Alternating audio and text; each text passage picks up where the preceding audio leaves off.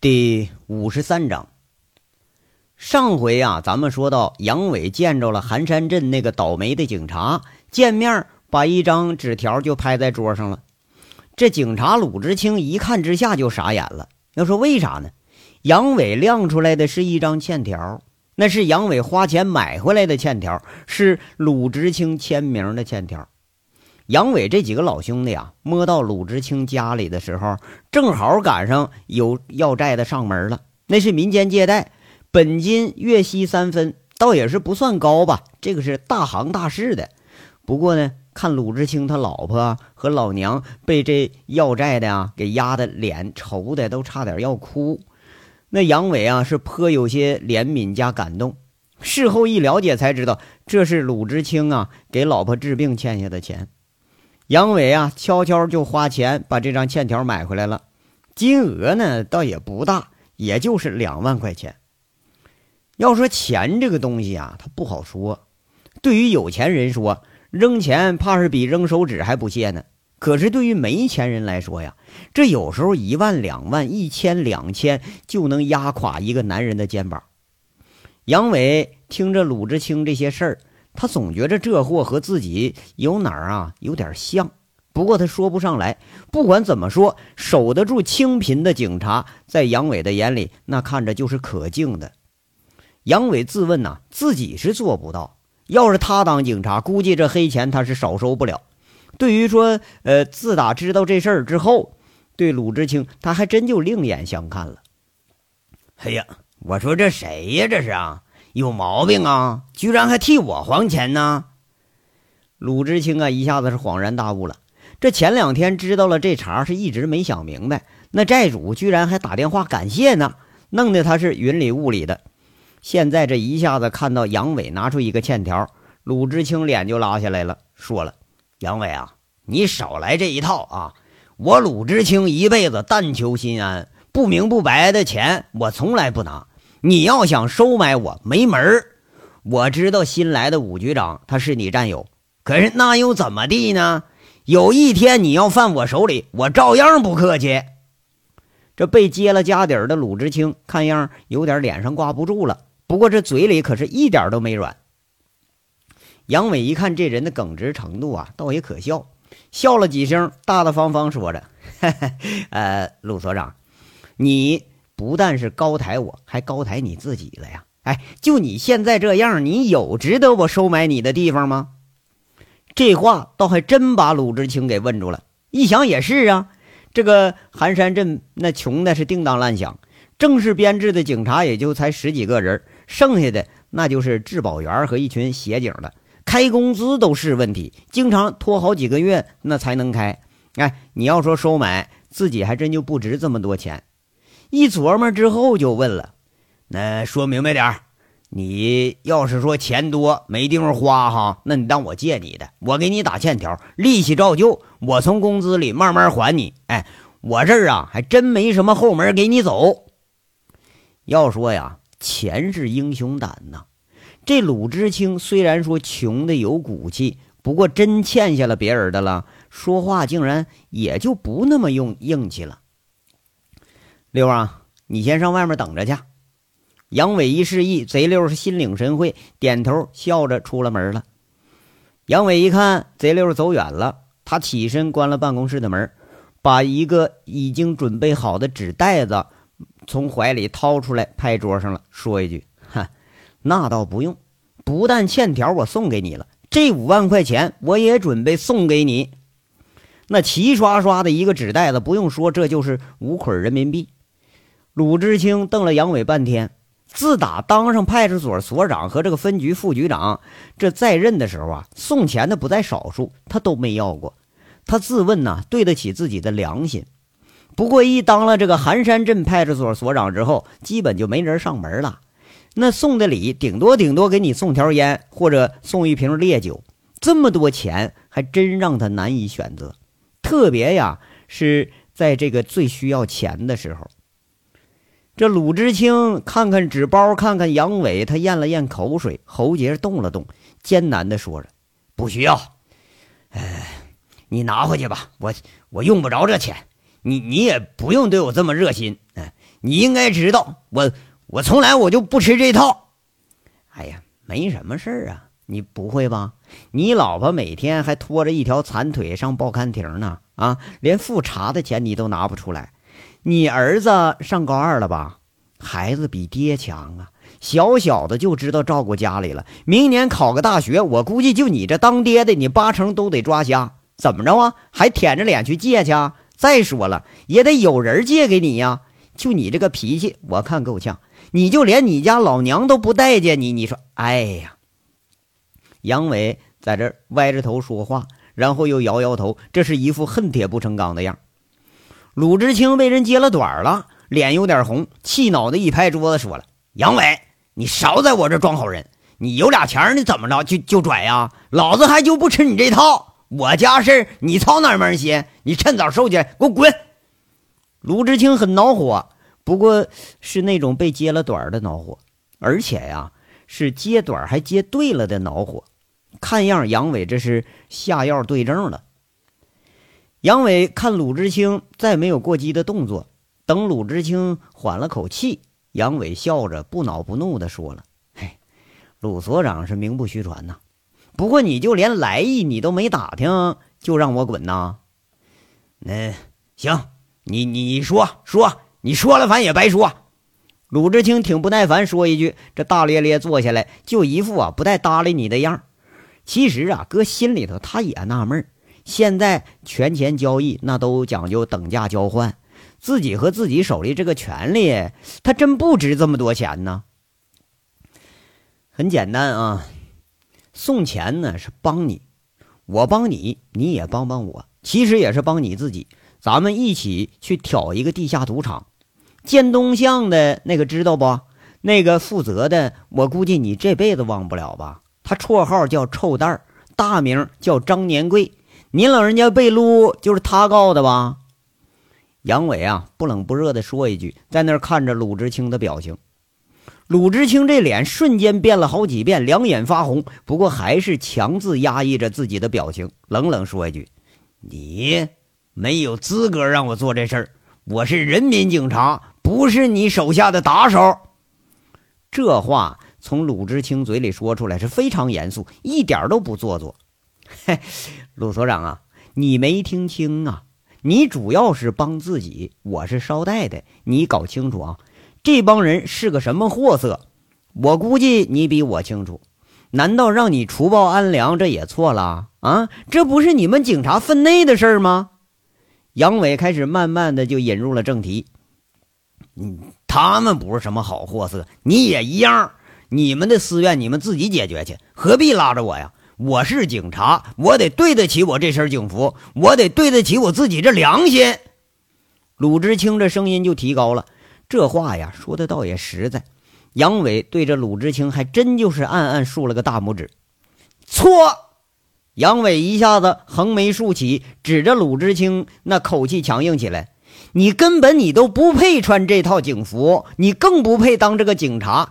两年前你当个分局副局长，你的辖区里头啊，这群人干的是什么？你最清楚。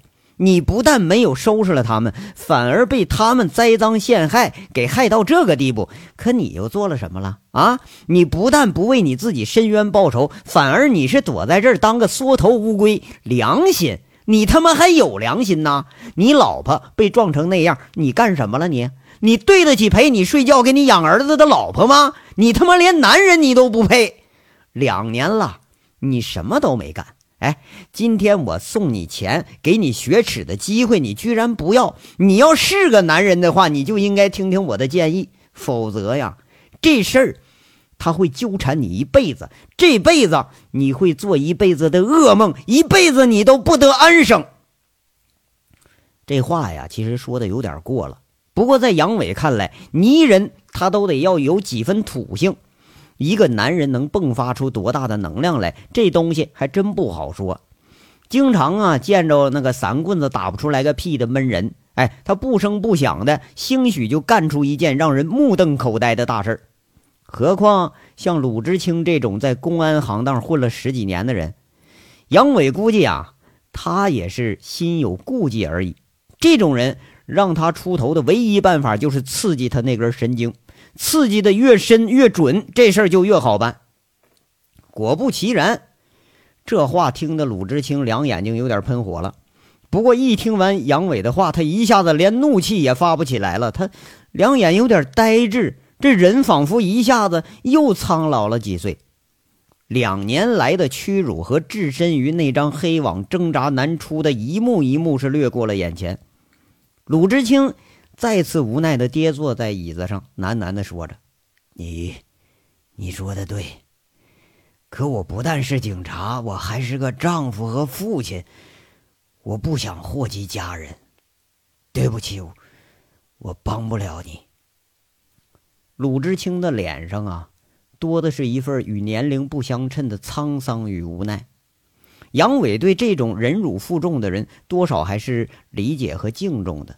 这种人要让他觉悟起来，除了刺激他的神经，没有其他更好的办法。看样啊，是刺激的到位了。杨伟一看这人已经口气松动了，跟着说一句：“鲁所长，我知道你有顾忌，不过你也知道我有后台。”既然大家后台都够硬，那么咱就比比谁更狠，谁能占据主动了。你就窝在这儿，你永远也主动不了。况且这次我给你的机会根本就是白送给你的。要真说起来，抓赌是维持社会治安，那是你分内的事儿啊。鲁智清还是摇了摇头，不行，一个派出所去市里办案去。那不成笑话了吗？这话说的虽然有点动心，但操作的难度啊，怕是太大。嘿，老鲁啊，你呀，你吃亏你就吃在这个太老实上了。我给你假设一下啊，如果你回市区探亲去，路上遭遇了违法犯罪行为，你有没有义务阻止？杨伟不愧是看守所的普法学习典型啊，开始啊诱导鲁智清了。呃，有。如果说你在市区某一家饭店吃饭，遇到了形迹可疑或者有犯罪倾向企图的人，你有没有义务阻止犯罪？有。啊，那如果啊，假设啊，我们虎盾保安公司的人员在巡逻的时候发现了有人聚赌，又碰见了你，你有没有义务或者责任协助我们，或者说我们协助你抓捕赌博呢？杨伟一下子甩出包袱了。有，鲁智清是不假思索的说了，他一下子醒过神来了，俩眼一动，看着杨伟说：“你是说？”杨伟坏笑啊，得，这是进套了。他神神叨叨说一句：“啊，这是突发事件嘛，你来不及汇报是不是？再说了，真是就生米煮成了熟饭，到时候人赃俱获，你说你是有罪呢，还是有功呢？况且了。”我现在就能给你一大堆录像证据，证明这些人参赌收高利贷，其中就有两年前陷害你的那个张年贵参赌的录像。这次你都不用动手就能定死他，除非你害怕，你不敢去。这事儿一点危险都没有，就跟你回家看了一趟老婆孩子一样。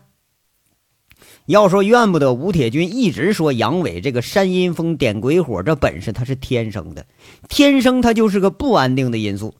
连这么一个老实巴交、耿直的鲁所长都被杨伟先是拿钱诈，再是用话激，最后是谆谆善诱，这一步一步引的那个鲁智清啊，越来越觉得这事儿他利大于弊，甚至是有利无弊。呃，我我想想。这鲁智清是真被说动了，正做着艰难的思想斗争。好，哎，你慢慢想啊。杨伟也不再追了，把那五万块钱纸包往前推了推，说一句：“欠条和钱呐，你留着。这男人的脊梁不能被俩钱儿给压弯了。你要是心里过意不去，改天给我打个欠条。明天晚上七点，我在虎盾基地等着你。你来了，咱们就是战友，一块干他狗日的。”你要是不来呢，咱们还是朋友。虽然你这个人脾气臭点，性子梗点但是啊，当个朋友还是不错的。最起码你不会害人。杨伟等了几十秒，看鲁智清还在那做着激烈的思想斗争，怕是啊一下子跟自己为伍，他有点转不过弯来。他笑笑，转身几步就打开了门。等等，鲁智青在后面叫了一句。杨伟一回头，却见鲁智青站起身来，一双无神的眼睛开始有了犀利的光。他脸上的皱纹动了动，牙关紧咬，一字一顿地说着：“我豁出去了，我可以带队参加，不过不能配枪。哎呀，不需要枪，抓个赌又不是杀人去。钱我留下了，我带二十名协警、临时工去参加。如果出了事了，他们这个身份肯定会被开除，这钱就当他们的安家费了。”鲁智青有点大义凛然的意思，看样啊是被杨伟刺激的，怕是想干一场了。杨伟头也不回说一句：“随你吧，这个呀，我不跟你争。”杨伟，还有一件事我不明白，你得老老实实回答我。请讲啊。杨伟转过身回来了。大狼丹、大狼山的事儿啊，我参与过。以你的手段收拾几个赌场的人渣，根本就不在话下。你为什么非要扯上我？而且好处好像都给我了，你究竟有什么居心？这鲁智青啊，脸色很稳，像审问一个撒谎的犯人。嘿，大哥呀，你呀哪儿都好，你就是这脑子不好使。我是保安，不是公安。你抓人天经地义，我抓人那就是犯法。至于居心嘛，更好理解了。我需要帮手。这个警察里头啊，我倒是有朋友，但是像你混的这么背的，那还真就没有了。只有你这样的人才会义无反顾的去拼一拼，结果总不会说比现在还差吧？当然了，我也需要朋友。一个人虽然可以说走得更快，但是和朋友一起却可以走得更远、更安全。这就是我的想法。那我们也能算朋友？鲁智青好像有点不满意这个说法。俗话说呀，这警匪一家，这事儿你躲不了。我们呐，天生就是朋友。杨伟笑着，不过这笑里头真诚的味道多了一点。鲁智青啊，被杨伟这歪理说的是哭笑不得。不过事实还真就像杨伟说的，这就即使是再犯错误，大不了我就背个处分呗。都已经这样了，我还能差哪儿去？呃，好吧，明天七点见。把张年贵的证据先给我，我豁出去了。我把分局里头几个老部下也叫上助助威。几十号警察和保安挑他们一家赌场，还不在我们眼里。鲁智青啊，说不清这事儿是出于私心还是公心了，反正觉着这事儿是可行了。大哥，你又错了。杨伟嗤笑着说一句：“不是一家。”是同时搞好几家，拉下水的警察不止你一个，有若干个。咱们是联合行动，你不用豁出去，一点风险都没有。说不定啊，我这次连陷害你的那个幕后那个主谋，我也能给你拉出来。杨伟大笑着回敬一句，告辞出门了。背后那鲁智青还是张着大嘴，一副合不拢、不相信的样子。凤城的赌场有多厉害，他这老公安是最清楚的。杨伟这话怕是有点大了吧？话说，只有亲历过群体争斗事件的杨伟知道，这种事儿啊，单单警察或者单是个混子，这势力范围那都是有一定的限制性。不过，如果说真要是警匪一联合，这威力可就不敢小觑了。这次杨伟一直想着怎么着治的这个高玉胜，让他这家伙服服帖帖的。那光靠自己手下这群货呀，那怕是够呛。那只有一个办法，咱得借势。警察可以在犯罪分子里头安排线人卧底，其实这也是一种借势。杨伟一想，我只不过就把这办法反过来用了呗，是不是？这事儿其实也无可厚非。何况。这警察里的流氓地痞，他本来就不少啊，干这些事儿估计比混混干着还顺手呢。另一面说说这个回迁小区这一干混混们呢，看着周玉慧都是一脸的敬佩加羡慕，浑然早就把外面奔波的这位大哥给忘脑后了。这事儿呢也不怨大伙儿，实在是这周玉慧的魅力太大了。周玉慧先是给一干混混们讲了四种频谱捕捉仪的优劣之处。哎，这一干多少懂点赌的混混们，倒也听懂了个八九不离十啊！说原来这里头学问深着呢啊！那凤城以前赌百家乐，由于对庄家那出签咱有怀疑，后来应运而生出了一种啊机器赌博，模拟说一对那个十四家这个百家乐玩法，这。出牌的结果呢，是和赌场啊那个机器打印出来的东西，咱们先给封起来，然后按次序开出来。下家呢可以压庄、压闲、呃压和这三种。但是啊，频谱捕捉分析仪就是捕捉打印机在工作时候不同的三种打法，进而那个提前分析出来这个庄和闲的三个结果。有效距离为五到十米，最佳是三米，而且啊。不能靠到两米五以内啊，以防赌博机自带的电子干扰它报警。那那那样他就前功尽弃了。周玉慧啊，给大家解释半天，在这说着这事儿啊，我劝你们还是不要做，风险太大。如果机器报警被赌场给抓住，这出千可是要断手断指的。而且即使赌场发现不了，你们大赢几把也会被察觉。这钱拿不拿得走都是问题，就仅延庆路那一家就有打手三十七人，这事儿真不好办。武立民在那问：“哟，周姐，你怎么知道这么清楚啊？”“哼，我偶尔啊也去赌个一把两把。”周玉慧很自嘲的笑了笑。这武元又问着：“哎，那周姐，你赢了还输了？我去了几次，我怎么没碰着你啊？”我每个月只去一次，你当然碰不到了。输赢不好说，有输有赢吧，略有盈利。哎呀，是不是啊？王大炮一下子来劲了，插一句：“哎，周周大妹子，哎，你看就教教兄弟们，那以后这也好有个吃饭手艺，不是吗？哎，昨晚你那手那就漂亮，你那个怎么弄的啊？啊，这些呀都是雕虫小技，说出来就不值钱了。”周玉慧拿起刚刚几个人打斗地主那个牌，飞快的正正反反洗了七次，七次是不同的手法。周玉慧两只纤巧的手如同有魔力一般，一摞扑克在手心里、手背上、手腕子这儿都能灵活的打转。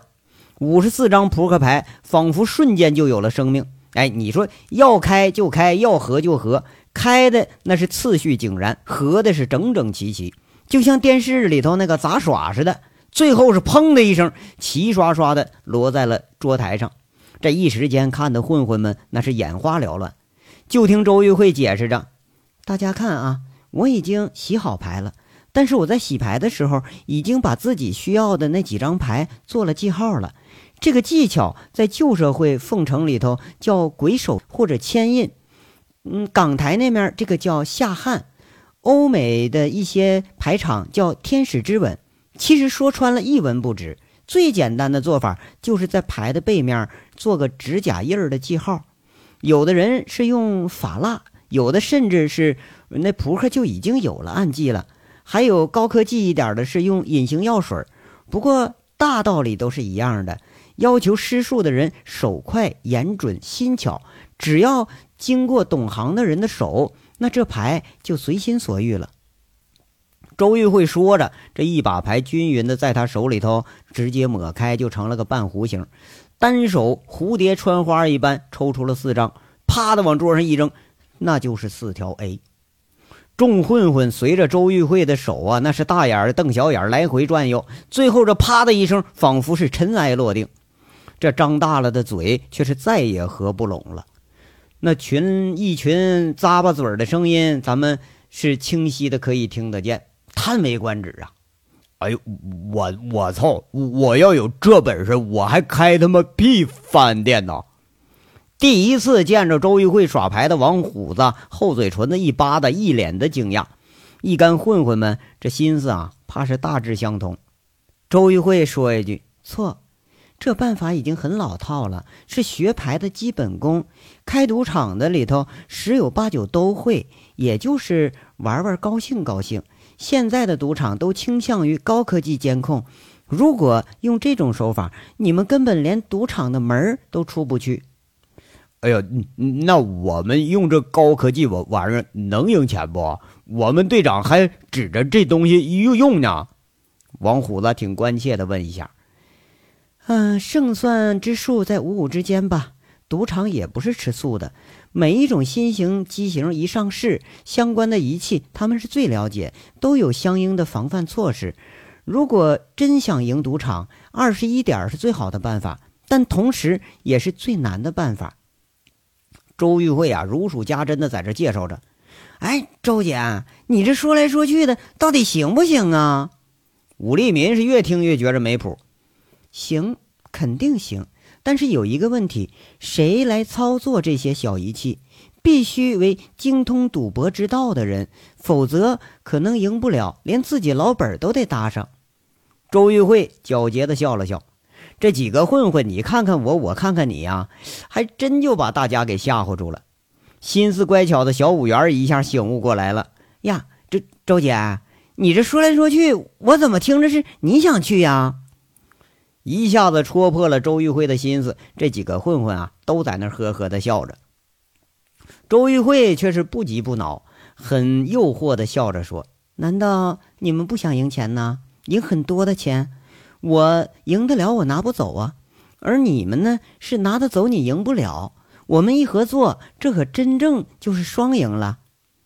一干混混这都见识过周玉慧的手段，一听这话都是喜笑颜开，笑呵呵的在那儿，一个个的啊，都感觉此时无声那是胜有声。哎，没有接话茬，不过这意思大家都明白，谁不想啊？啊，那谁跟钱有仇啊？是不是？话说到这份上，可把一干混混给吸引住了。大小五啊，那可把周玉慧当菩萨给供上了。俩人是抢着给倒水呀，连一般人都不服的王虎子、大炮也对周玉慧开始礼敬有加了。一干人还真就热乎的说上了。等月娥把饭做好送上来的时候，一看就傻眼了。周玉慧居中而坐，是侃侃而谈。一干兄弟们或站或坐，都是非常用心的听着。那王虎子啊，难得的两手托腮，直勾勾看着周玉慧。那连月娥上来了，他都不知道呢。要说这女的啊，比杨伟还能说会道啊！就杨伟讲话，那下面小动作都不断。今天这事儿可还真就挺新鲜。周玉慧呢，看来还是很聪明。杨伟在借势的时候，他也醒悟到这个道理了。看样想靠近杨伟，你得先靠近他身边的人。这个办法肯定是没错。这一干人直到说的吃完了饭，还没见杨伟回来，都是余兴未尽，围着周玉慧呀，听着这每一种读法的渊源和技巧。不过呀，讲的这周玉慧，他还真就有点心焦了。这一章到这儿就说完了，下章稍后接着说。感谢大家的收听。